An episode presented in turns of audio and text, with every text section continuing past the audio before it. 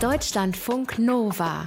Eine Stunde Talk mit Sven Freger. Zwei Dinge kennen wohl die meisten. Das eine ist die Glaskuppel, in der Menschen auf eine Art Wendelrampe nach oben gehen. Und das zweite ist der Plenarsaal mit seinen blauen Stuhlreihen. Insgesamt sitzen 709 Abgeordnete im Deutschen Bundestag. Und Philipp Möller, du bist als Praktikant durch die verschiedenen Parteien gegangen. Wie viel Zeit hast du in Kuppel und Plenarsaal davon verbracht? Also in den bekanntesten Teilen, zumindest in der Öffentlichkeit? Also ich war als Weltrettungspraktikant, wie ich das Darunter machst du es nicht, ne? Darunter mache ich es nicht. Nee, es muss ja auch ein bisschen größenwahnsinnig sein, sonst ist es langweilig. War ich so oft wie möglich im Plenarsaal auf der Kuppel, war ich immer nur, wenn ich mal ein bisschen frische Luft brauchte. Da ist allerdings recht viel los. Und ansonsten treibt man sich als Weltrettungspraktikant doch eher in den ja etwas unspannend anmutenden Fluren der äh, Verwaltungsgebäude des Bundestags um Jakob Kaiser aus Nord und Süd und so weiter. Und von daher war ich jetzt im Plenum gar nicht so viel, sondern eher in den Hinterzimmern, wo es ja auch ein bisschen spannender ist manchmal. Das heißt aber auch, für die normalen Abgeordneten gilt dieses Verhältnis. Also das, was wir immer im Plenum oder im Plenarsaal sehen, ist eben nur, ich weiß es nicht, 10 Prozent der Zeit, 15 Prozent der Zeit und der Rest passiert eben dann tatsächlich in dem, was erstmal nicht öffentlich ist. Genau, es ist ja ein sogenanntes Arbeitsparlament, da passiert unheimlich viel im Hintergrund. Äh, innerhalb der Sitzungswochen ist natürlich auch viel Plenarzeit, aber die Abgeordneten sind ja auch häufig dann nur zu den Themen da, zu denen sie auch reden. Es sei denn, es gibt eben Generalaussprachen oder ähnliches. Also, dass die Hütte mal richtig voll ist und die ganzen 709 Leute plus Kabinett und so weiter da sitzen, das passiert eher selten. Und ansonsten sitzen die eben, und das ist wirklich spannend, in den Ausschüssen, in den Bundestägchen. Das sind die kleinen Rotunden des PLH, wie wir sagen, des Paul-Löbe-Hauses. Und ähm, da geht es auch noch mal ein bisschen anders zur Sache. Also das Plenum, muss man sagen, ist wirklich Show. Da geht es also richtig zur Sache. Und im, in den Ausschüssen, da reden die auch äh, noch mal eine Ecke vernünftiger miteinander und machen auch mal Scherze, die sie draußen nicht machen würden. Philipp Möller, du bist äh, im ersten Leben Autor, im zweiten Leben gerade Weltrettungspraktikant. Du hast gerade schon mhm. wir gesagt im Bundestag. Dein Buch erscheint jetzt gerade. Ich gehe Bundestag heißt das Ganze. Was du erlebt hast, darüber reden wir diese Woche in eine Stunde Talk. Schön, dass du da bist. Deutschlandfunk Nova. Philipp Möller ist äh, zu Gast. Philipp, wir haben vor, ich glaube, zwei Jahren schon mal miteinander gesprochen. Damals ging es äh, um dein, dein Berufsatheismustum. Diesmal reden wir über ähm, Politik. Wir haben uns auch dieses Mal wieder für dich drei fiktive Aktivitäten ausgedacht, von der wir hoffen, dass es irgendwas in dir emotional auslöst. Wir gucken hm. mal. Hier steht, hier kommen drei mögliche Aktivitäten für und mit Philipp Möller. Erste Möglichkeit, Praktikum im West Wing des Weißen Hauses. Das ist, glaube ich, die Presse, Presseabteilung sitzt da. Würde dich das reizen? Das Weiße Haus? Kann ich erstmal die anderen Möglichkeiten hören? ich spüre. Philipp, Schrägstrich nein. ich spüre da Ablehnung in dir. Nee. Ach, die USA sind spannend. Ich fliege auch bald hin. Aber äh, das ist ja schon nochmal eine andere Art und Weise, wie da Politik gemacht wird. Äh, spannend ist das sicherlich, aber trotzdem will ich die anderen hören. Privat oder beruflich hinfliegen? Ich fliege tatsächlich beruflich hin, bin eingeladen als Speaker auf einer Konferenz der American Humanist Association hm. Und ähm, rede dort über praktischen Humanismus. Okay. Zweite Möglichkeit, Praktikum bei Jürgen Klopp beim FC Liverpool. Boah, Fußball. Also, was mich am Fußball reizt, ist das Bier. Ansonsten, ehrlich gesagt, weniger. Echt gar nicht deins? Ja, nee, und vor allen Dingen, Jürgen Klopp, ist das nicht so ein das ist einfach die Art Typ, mit dem ich nichts anfangen kann. Sagst Danke, du, nein. der vorhin gesagt hat, Bundestag ist Show?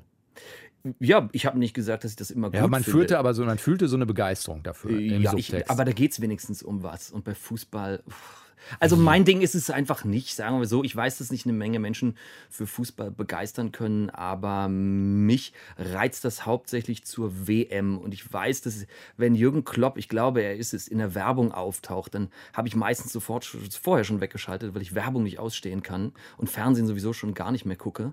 Äh, aber spätestens, wenn der Typ daherkommt, dann muss ich den Raum verlassen. Echt auch nicht interessant als Person? Also so im Sinne von Charisma, Erfolg? Keine Ahnung, also weiß ich nicht. Es kann auch sein, dass ich ihn mit Rainer Kallmund verwechsel wechsle. Kein Plan. Dritte Möglichkeit: Praktikum bei Greta Thunberg. Ja, klar. Das würde ich machen. Ähm, ich weiß nicht, ob sie Praktikanten nimmt. Vor allem, naja, Weltrettungs wenn sie, Weltrettungspraktikanten. Wenn sie ähm, doppelt oder dreifach so alt sind wie sie selbst. Aber klar, ich meine, man muss ja auch mal sagen, äh, letztlich ist ja diese Idee, dieses Versprechen an meine Tochter, ist ja der Untertitel des Buches, mhm. wie ich meiner Tochter versprach, die Welt zu retten.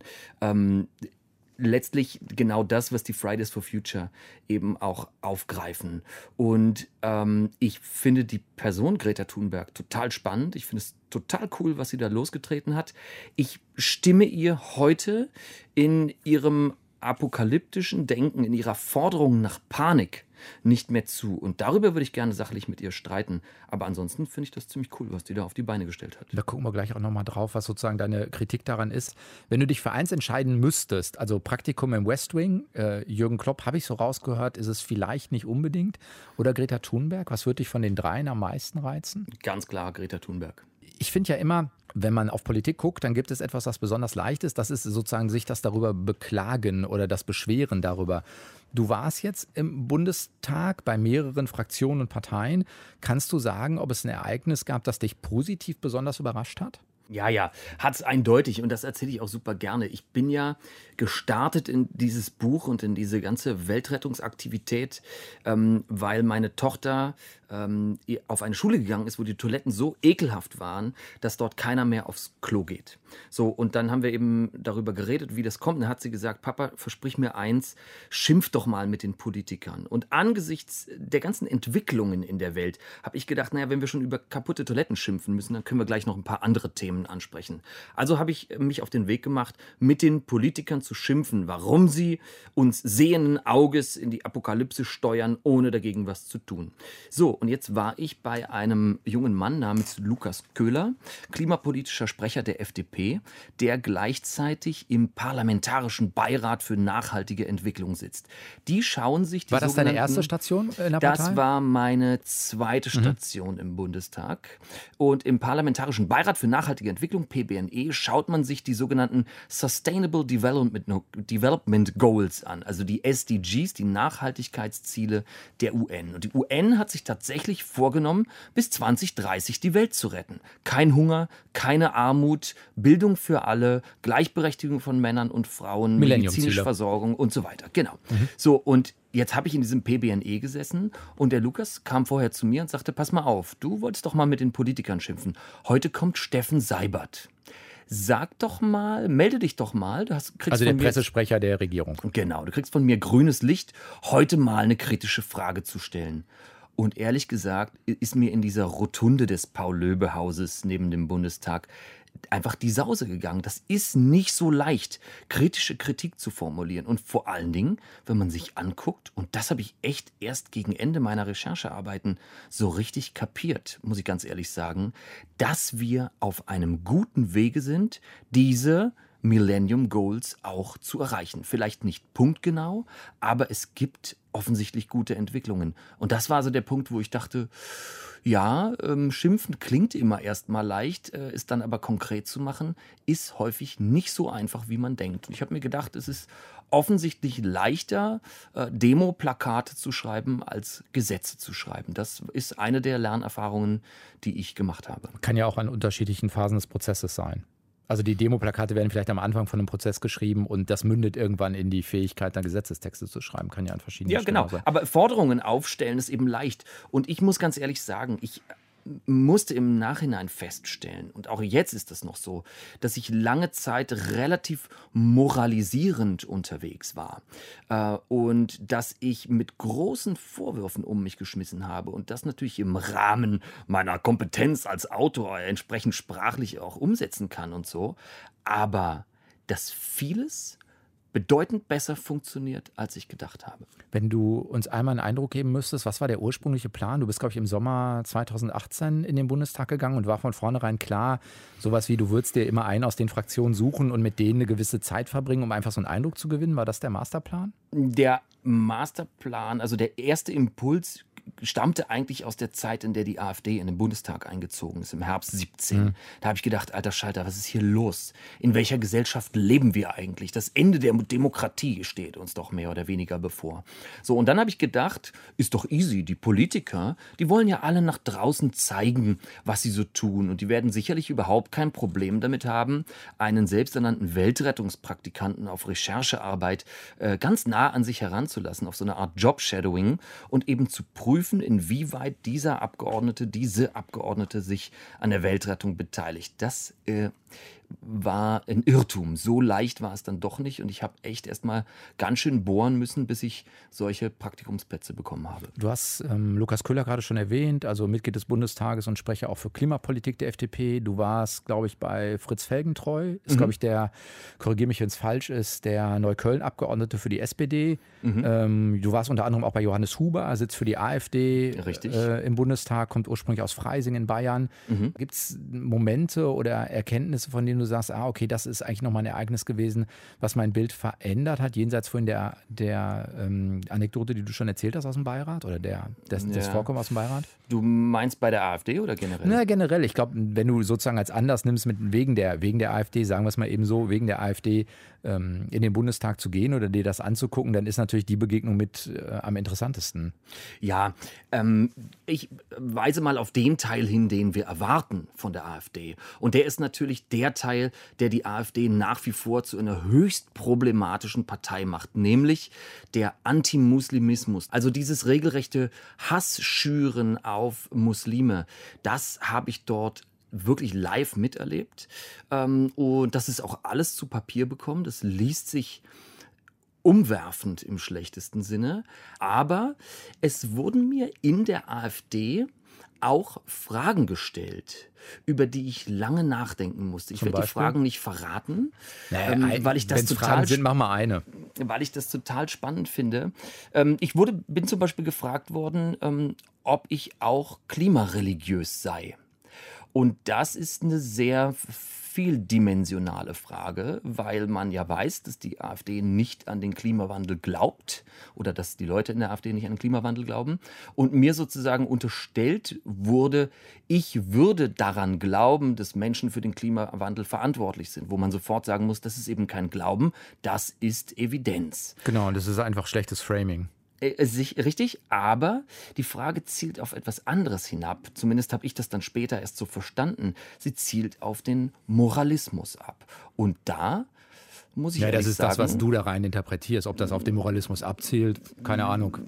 Erstmal legt der Begriff fest, dass was, was wissenschaftlich gesichert ist, als Glaube abgestempelt wird, damit ich es irgendwie diskreditieren kann. Ob genau. das auf Moralismus das, abzielt, ist ja nochmal eine andere Dimension. Ähm, ja, also ich musste zumindest für mich im Nachhinein feststellen, dass ich in der Hinsicht doch tatsächlich ziemlich moralisch unterwegs bin. Und ja, das ist, inwiefern? Ja, insofern, als dass ich in, in, im heißen Sommer bei über 30 Grad mit dem Fahrrad irgendwo hingefahren bin und mir dachte, die Typen, die hier alle vor mir im Auto sitzen, diese Schweine mit ihren Klimaanlagen, die sitzen im Kühlen, sorgen dafür, dass es draußen noch wärmer wird und letztlich bedrohen die doch eigentlich sogar die Zukunft meiner Kinder. Also ich bin richtig gehend sauer geworden auf alle Menschen, die sich nicht an den, ich nenne es mal, Grünismus halten.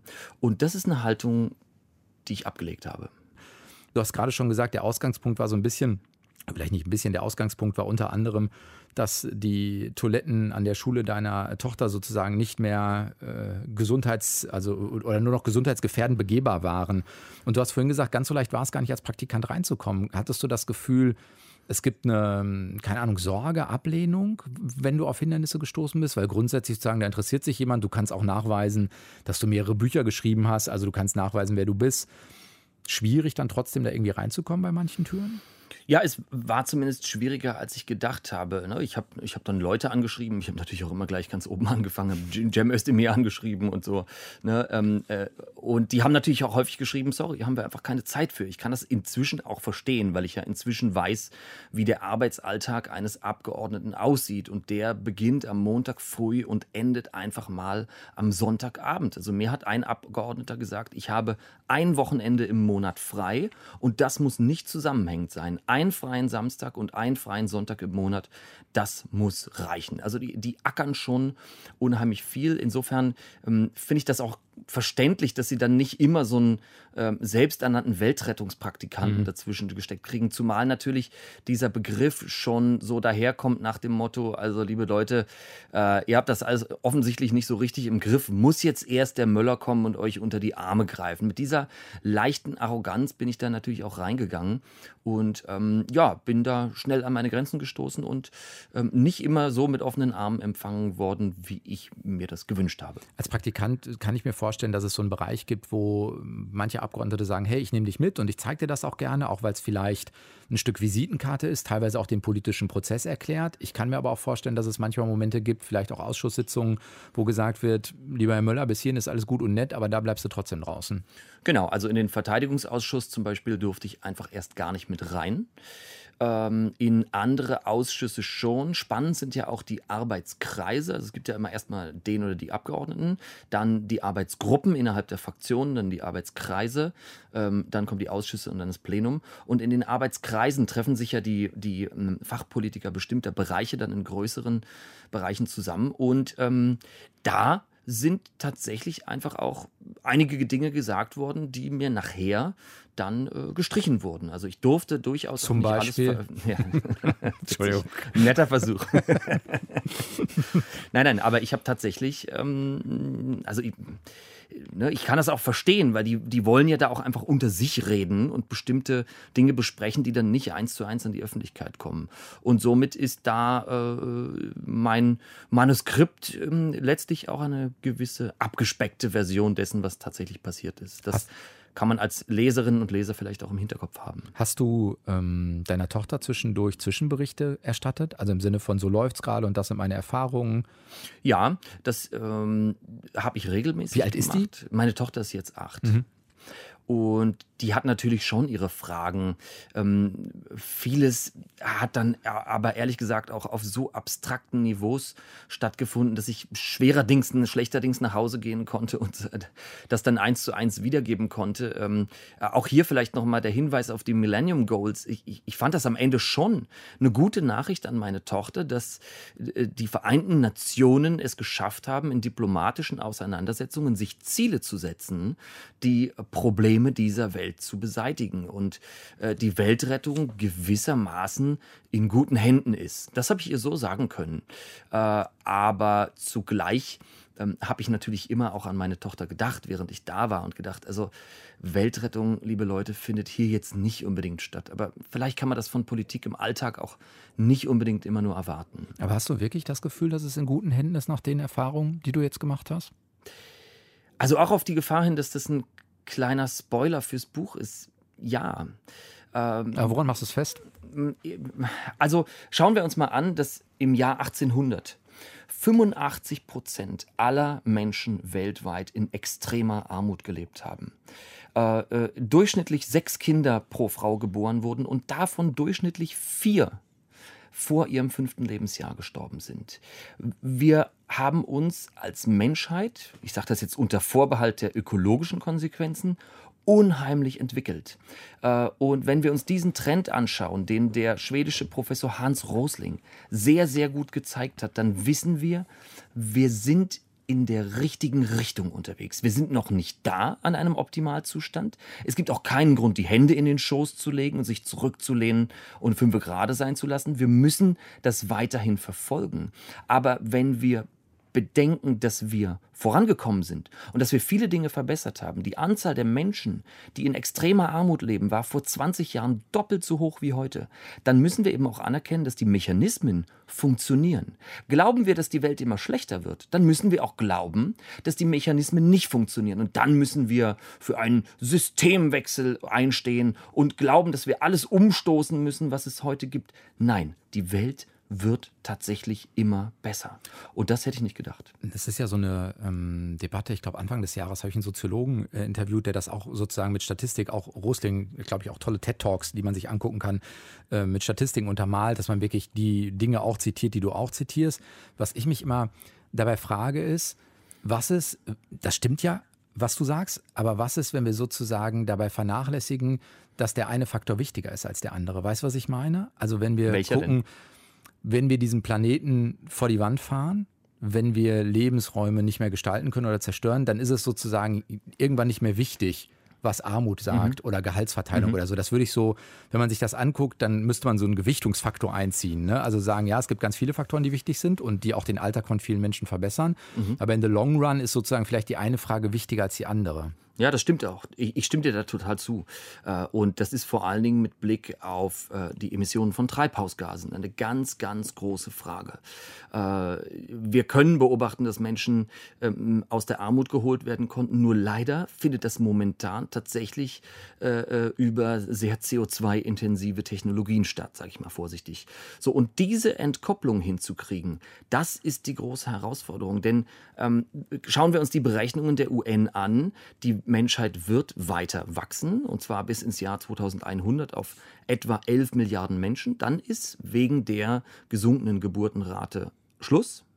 Aber diese 11 Milliarden Menschen, die müssen ja ernährt werden, die wollen idealerweise auch mit Strom versorgt werden. Und diese Entkopplung müssen wir eben hinkriegen. Wir können natürlich glauben, dass wir äh, äh, die Menschen zur Askese aufrufen und alle jetzt auf einmal aufhören, ihre Kraftwerke zu bauen und Strom zu haben und eben äh, äh, keine offenen Kochstellen mehr im Haus, wovon die, die Kinder dann sterben. Aber das werden die Menschen nicht machen. Solange die Menschen die Möglichkeit haben, werden sie nach Strom, nach Energie streben. Und deswegen bin ich heute ziemlich überzeugt davon, dass die einzige Chance darin besteht, dieses Problem in den Griff zu kriegen, die zwei Dinge voneinander zu entkoppeln. Also Wachstum zu entkoppeln von Umweltzerstörung. Dafür brauchen wir die richtigen Technologien, aber wir brauchen uns eben nicht einzubilden, dass wir die ganze Welt zur Askese aufrufen müssen und dass das dann funktioniert. Äh, ich denke aber trotzdem, äh, dass man erstmal uns zugute halten können, dass wir eine ganze Menge Probleme auch haben beseitigen können. Und ich sag mal, diese Hardcore-Umweltverschmutzung, die wir aus den 70er Jahren kennen, das hat man ja in vielen Teilen der Welt zumindest auch teilweise schon in den Griff gekriegt. Ich will nicht sagen, dass da nichts mehr zu tun ist, aber es sind Flüsse renaturiert worden, es sind Wälder aufgeforstet worden ähm, und diese Zeit der, der rauchenden Schornsteine, der, der, der ähm, verpesteten Innenstädten ist in gewissen Teilen der Welt schon vorbei. Und deswegen glaube ich, ist es das Sinnvollste, wenn wir weiterhin alles daran setzen, die Menschen aus der Armut zu holen und gerade als Industrieländer Länder eben vorangehen, kluge Technologien zu entwickeln, die es uns ermöglichen, Menschen aus der Armut zu holen, ohne den Planeten kaputt zu machen. Das ist nicht nur nötig, sondern auch möglich. Rein sprachlich könnte man fast meinen, die sechs Monate im Bundestag haben dich auch irgendwie geprägt. Also wenn man deine alten Bücher und deine alten Reden äh, sieht, hat es eine, äh, ist das nochmal ein anderer Duktus als der jetzt? Hast du das Gefühl, du hast da viel von angeeignet? Also weil das sind ja eine Formulierungen wie, wir müssen, dürfen die Hände nicht in den Schoß legen, wir haben schon viel erreicht. Also auf so einer mittleren Abstraktionsniveau, es ist nicht konkret, aber es ist auch nicht ganz falsch. Und genau das, was ja so ein bisschen auch Politikern häufig als Vorwurf gemacht wird, was Sprache angeht. Du, ich kann das sehr konkret machen, das muss man echt sagen. Also ich, ich, ich kann wirklich nur äh, empfehlen, ich will nicht nur mein eigenes Buch empfehlen, ich kann wirklich nicht. nur empfehlen, sich äh, äh, den Hans Rosling anzuschauen, Factfulness heißt das Buch, mhm. sondern auch, wer ein bisschen mehr Zeit hat, äh, Steven Pinkers Aufklärung jetzt, der in einer minutiösen riesen, riesen Studie zeigt, in welchen Bereichen äh, äh, die Welt und das Leben äh, überall besser geworden ist. Und das ist dann alles andere als inkonkret. Und natürlich färbt es auf mich ab. Also ich, ich, ich, bin, ja, ich bin ja schon lange politisch interessiert. Und mit meiner Arbeit als Berufsatheist äh, habe ich auch schon immer nach Politik geschielt. Und natürlich habe ich das Thema auch nicht ausgespart, denn äh, ich plädiere ja nach wie vor nicht nur eine, für eine kritisch rationale und evidenzbasierte Politik, sondern vor allen Dingen für eine Welt, weltanschaulich neutrale Politik, für einen weltanschaulich neutralen Staat, der keine bestimmte Glaubens- oder Religionsgemeinschaft bevorzugt oder benachteiligt. Und äh, ich habe ja live mitbekommen, die Debatte um den Paragraphen 219a, mhm. Werbung für den Schwangerschaftsabbruch. Und da ist eben unheimlich deutlich geworden, dass wir äh, bei allen guten Entwicklungen, die ich ähm, ja sehr genau beschreibe, eben immer noch Überreste haben eines weltanschaulich so gar nicht neutralen Staat. Äh, und das kritisiere ich natürlich auch aufs Schärfste. Das Buch heißt Ich gehe Bundestag. Philipp Möller hat es geschrieben und Du hast jetzt ein paar Mal sozusagen dich an diesem Klimathema abgearbeitet, ist jetzt nicht ganz das richtige Wort, aber das, hat, das ist schon das, was sich für dich am meisten als das Thema herausgestellt hat, in durch das sich was verändert hat, oder? Es ist wahrscheinlich, es ist nicht die einzige Herausforderung, aber es ist eben eine der größten und es ist vielleicht auch die zeitkritischste Herausforderung, die wir haben. Und insofern ähm, äh, halte ich es für falsch, andere Probleme zu vergessen, aber ich halte es für richtig, sich äh, um das Thema Klimaschutz und auch Umweltschutz äh, in ganz besonderem Maße zu bemühen. Und das ja, hat sich eben auch im Buch tatsächlich niedergeschlagen. Du hast ähm, am Anfang im Buch, schreibst du das auch, das zieht sich auch so durch. Ähm, du hast vorhin selbst gesagt, du bist mit so einer bisschen ja, Arroganz in den Bundestag reingegangen und auch gedacht, du weißt, wie es läuft irgendwie. Und dann hat sich am Ende nochmal was verändert, weil du einen Job angenommen hast für einen Bundestagsabgeordneten, aber eben nicht bei den Grünen. Richtig. Mein heimlicher Plan war ein anderer und eigentlich wolltest du irgendeinen so Sitz im Bundestag und dann ja, ja, nee, am besten, am besten gleich Kanzler. Ja, nee. Ähm, ich bin, also diese, diese Arroganz, mit der ich da reingehe, die ist zu ganz, ganz großen Teilen natürlich auch Sarkasmus, ja, weil natürlich von Anfang an klar ist, da sitzen unheimlich geschulte Leute äh, und äh, ich kann da jetzt nicht ankommen und sagen, yo, Peace, ich bin der Möller und ich hm, stelle jetzt mal hier alles auf den Kopf und mach mal alles besser. Mhm.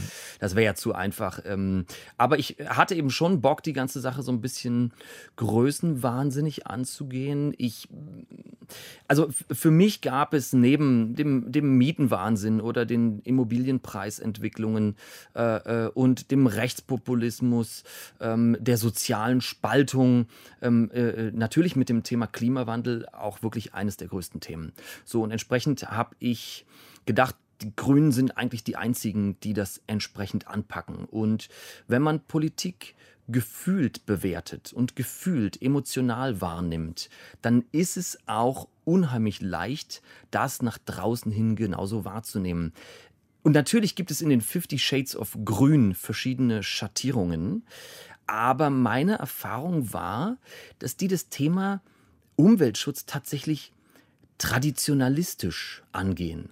Und das ist eigentlich überhaupt nicht meine Welt. Ich bin eher der progressive Typ. Damit ich schaue lieber nach vorne. Meinst du was? Also ich meine damit, dass wir Umweltschutz, und das meinte ich vorhin auch mit Grünismus, mhm. ein Stück weit ähm, romantisch betrachten, die heilige Mutter Natur als etwas Unantastbares und den bösen Menschen, und das ist dann eben der, der misanthropische Teil, den bösen Menschen als Krankheit des Planeten Erde, ähm, woraus sich dann so Sätze ergeben wie Eckhard von Hirschhausen, der sagt, wir sind der Krebs dieser Erde geworden, was wirklich eine antihumanistische Der sitzt Aussage aber, glaube ich, ist. nicht für die Grünen im Bundestag. Nein, aber der ist, ähm, der ist bei den äh, Scientists for Future recht mhm. weit vorne dabei und die wiederum sind auch ganz nah an den Grünen dran. Ich sag's ja, mhm. in den 50 Shades of Grün gibt es die verschiedenen Schattierungen, aber ich kann mich mit dem, mit dem moralistischen und traditionalistischen Teil der Grünen, der eben Askese predigt und Verzicht, ähm, das muss ich lernen, einfach nicht so richtig anfreunden. Ich weiß, dass es da auch andere Tendenzen gibt, aber ähm, auch damit. Aber vielleicht erkennst du dann nur deine eigene Arroganz wieder in manchen, mit denen du in den Bundestag gekommen bist und eigentlich lehnst du damit deine eigene Haltung ab. Ja, ich habe auch meine eigene Haltung ein ganzes Stück weit aufgegeben. Das Buch ist, äh, ähm, äh, man muss es fast so sagen, es hat mich auch. Also du bist, um das mal eben zu sagen, du bist für, äh, arbeitest für einen FDP-Abgeordneten. Ah, jetzt hast du es einfach so Ja, verraten, natürlich, Mensch. aber bevor du da nicht auf den Punkt kommst, ich habe dir die Brücke nein, nein, mit der Frage. Hör mal, ich hätte das doch viel dramaturgischer aufbauen Also, der schöne Satz dazu lautet, ich bin losgezogen, um die Welt zu retten und bin bei der FDP gelandet. Das ist total schräg und ich hätte das niemals gedacht. Ich bin auch kein FDP-Mitglied, ähm, sondern ich arbeite als Referent für Öffentlichkeitsarbeit beim klimapolitischen Sprecher der FDP in der Bundestagsfraktion. Das ist Lukas Köhler, bei dem du auch eine Zeit Köhler. lang verbracht hast. Genau, und ähm, mal abgesehen davon, dass ich mich da persönlich in dem Büro unheimlich wohlgefühlt habe, haben wir halt über die Wochen festgestellt, dass wir den gleichen progressiven Blick auf die ganze Sache haben. Das heißt, wir wollen äh, Umweltschutz vor allen Dingen ähm, durch Innovation und nicht durch Askese angehen, weil wir beide davon überzeugt sind, dass die Askese es nicht sein wird, die den Planeten retten wird, sondern dass wir es schaffen müssen, Technologien zu entwickeln, die es uns erlauben, Energie zu produzieren, ohne dabei alles kaputt zu machen. So, und das ist möglich, äh, wenn ich bedenke, dass wir es innerhalb von einer Generation geschafft haben, das Internet zu erfinden und in unsere Hosentasche zu zaubern, dann bin ich inzwischen fest davon überzeugt, dass wir es auch schaffen, den Klimawandel in den Griff zu kriegen, wenn wir es endlich ernst genug nehmen. Und mhm. dafür ist der Vorschlag eben, das CO2 nach oben hin klar zu limitieren, klar zu begrenzen äh, und ähm, eben nicht der Vorschlag, es einfach nur teurer zu machen, wie es die CO2-Steuer will, sondern im Rahmen eines äh, ziemlich komplizierten, aber wirklich schlauen Emissions Emissionshandelssystem zu schaffen. Und ähm, das ist die Position, die ich für mich eingenommen habe. Und ich arbeite heute für die FDP beziehungsweise für den klimapolitischen Sprecher der FDP. Ich weiß, dass das bei vielen zu, zu, totalen Antipathien führt, aber ich rate nur, Politik nicht vorschnell und emotional zu bewerten, sondern sich wirklich damit auseinanderzusetzen. Und ich weiß, dass ich auch innerhalb der eigenen Fraktion und natürlich auch innerhalb der FDP auf Positionen stoße, mit denen ich überhaupt nicht hm. zufrieden bin. Ach mal jenseits der äh, Parteipolitik und das kannst du ja auch für dich entscheiden, äh, wie du das möchtest. Es hätte ja auch andersrum sein können. Man steht eher auf der Seite der FDP und merkt, auch das ist es nicht und dann gehe ich woanders hin. Mhm. Also mal jenseits davon, was ich mich halt frage, ist, Jetzt hast du in den vergangenen Jahren ja mehrere Bücher geschrieben, auch immer oder häufiger, du guckst dir Dinge an, schreibst dann darüber deine Erfahrungen auf, auch in Reportage, auch wie ich finde, humorvoll, gut beobachtet und so. Meine Sorge ist, das ist jetzt ein Job, den du machst, weil der zum Buch gerade gut passt und zur Dramaturgie des Buches in einem Jahr machst du was anderes. Ich habe mir nicht die drei Buchstaben FDP auf den Arsch tätowieren lassen, um es mal ganz deutlich zu sagen. Äh, ich fühle mich bei dem klimapolitischen Sprecher inhaltlich und persönlich sehr wohl. Ähm, ich mache das, weil ich das im Moment für eine total gute Richtung halte. Und wenn ich merke, dass die Klimapolitik der FDP tatsächlich nur dafür da ist, wie Gegner behaupten, die Porsche-Fahrer weiter Porsche fahren zu lassen, nun, dann kündige ich den Job. Verstehst du? Hm. Also ähm, ich finde es richtig, die progressiven Kräfte in dieser äh, Gesellschaft zu unterstützen. Und ich bin ja. Aber ist das für dich wirklich so ein Erkenntnisprozess, dass du sagst, du bist in die Zeit reingegangen, hast das Buch sozusagen vorgehabt, was du ja jetzt auch geschrieben hast, und es hat dich wirklich so gepackt, dass du sagst, nee, da bin ich so von überzeugt, das hat mich doch so berührt, überrascht, dass ich deshalb das jetzt mache? Also ich wollte schon länger in die Politik, ja. Äh, ich bin ja als Mitglied der Giordano Bruno Stiftung auch Mitglied eines Think Tanks und ich finde es richtig, dass die Mitglieder eines Think Tanks eben in die Gesellschaft hineinwirken. Und ähm, es hätte sozusagen die Möglichkeit gegeben, die äh, Grünen ein bisschen vernünftiger zu machen oder die FDP eben ein bisschen emotionaler. Ich glaube auch, dass die ähm, gar nicht so weit voneinander entfernt sind. Es gibt in beiden Fraktionen und in beiden Parteien unheimlich vernünftige und progressive Kräfte. So und ich bin aber eher der Typ, der in der Lage ist, die Dinge ein bisschen ähm, zu emotionalisieren, als mit eigener, sagen wir, naturwissenschaftlicher Kenntnis, die ich überhaupt nicht habe, da reinzugehen. Ähm, und insofern helfe ich jetzt dabei, die klugen Inhalte dieser etwas nerdigen Partei ein bisschen schmissiger. Meinst du jetzt die Grünen oder die FDP? nee, ich meine die FDP. Die Grünen sind nicht so nerdig. Ähm, die, die, Grünen toll zu finden, ist total einfach. Äh, vor allem heutzutage, um mal dieses große Wort zu verwenden. Ähm, ähm, und das ist auch eine Entwicklung, du, äh, die, die hat mich selber überrascht. Äh, und ich, wie gesagt, ich fühle mich wohl dort. Ähm, das heißt aber nicht, dass ich jetzt ähm, der aufstrebende FDP-Mann sein muss, der sofort in die Partei eintritt, sondern ich mache das jetzt erstmal ganz ruhig und schau mal, was mir da begegnet und was auf mich zukommt. Ähm, ich werde da auch Auseinandersetzungen führen. Aber wie gesagt, wenn ich es schaffen kann, ähm, mit, mit ähm, progressiver Kraft äh, in eine solche gesellschaftliche Kraft hineinzuwirken, dann habe ich, glaube ich, das geschafft, was das Mitglied eines Thinktanks schaffen möchte. Wie hast du deiner äh, Tochter diesen Spagat erklärt zwischen, also Weltretten klappt vielleicht nicht ganz, aber aus meiner Sicht gibt es gute Ansätze? Ah, jetzt hast du mich doch total dazu gebracht, schon so viel meines Buches zu verraten. Um es mal deutlich zu sagen, ich bin in die Recherche für dieses Buch gestartet mit der Angst vor dem Weltuntergang. Und gegen Ende der Recherchen hatte ich mehr Angst davor zuzugeben, dass ich keine Angst mehr vor dem Weltuntergang habe. Ähm, ich kann insofern, habe ich quasi den Auftrag an meine Tochter erfüllt, wie ich meiner Tochter versprach, die Welt zu retten, indem ich nämlich. Ja, du sagst, das ist gar nicht mehr notwendig. Ja, richtig. Genau. Indem ich nämlich falsch. herausgefunden habe, dass ich mit der vollkommen falschen Prämisse in das Buch gestartet bin. Die Welt wird Stück für Stück, Step by Step immer besser. Mal langsamer, mal schneller und auch mal mit Rückschritten, aber unterm Strich können wir Fortschritt betrachten. Und ich bin inzwischen mit Blick auf die, ähm, den Erfindungsgeist des Menschen einfach total zuversichtlich, dass wir auch den Klimawandel als ein lösbares Problem betrachten sollten und das auch lösen können. Wer noch mehrere Anekdoten aus dem Bundestag und Erlebnisse und Begegnungen mit deiner Tochter nachlesen mag, der kann das. Und das Ganze heißt Ich gehe Bundestag, wie ich meiner Tochter versprach, die Welt zu retten. Philipp Müller hat es geschrieben, was er im Bundestag erlebt hat, wie er für sich neue Erkenntnisse gewonnen hat, woraus auch nochmal ein neuer Job entstanden ist. Ist ja auch schön. Das hat er diese Woche erzählt in eine Stunde Talk in Deutschlandfunk Nova. Dankeschön dafür. Danke dir. Ihr könnt das Ganze hören wie immer auf zwei Wegen. Entweder bei uns auf der Homepage deutschlandfunknova.de oder natürlich im Podcast von eine Stunde Talk. Und ich bin auch nächste Woche wieder da. Sven Preger, macht's gut. Ciao. Deutschlandfunk Nova. Eine Stunde Talk. Jeden Mittwoch um 20 Uhr. Mehr auf deutschlandfunknova.de.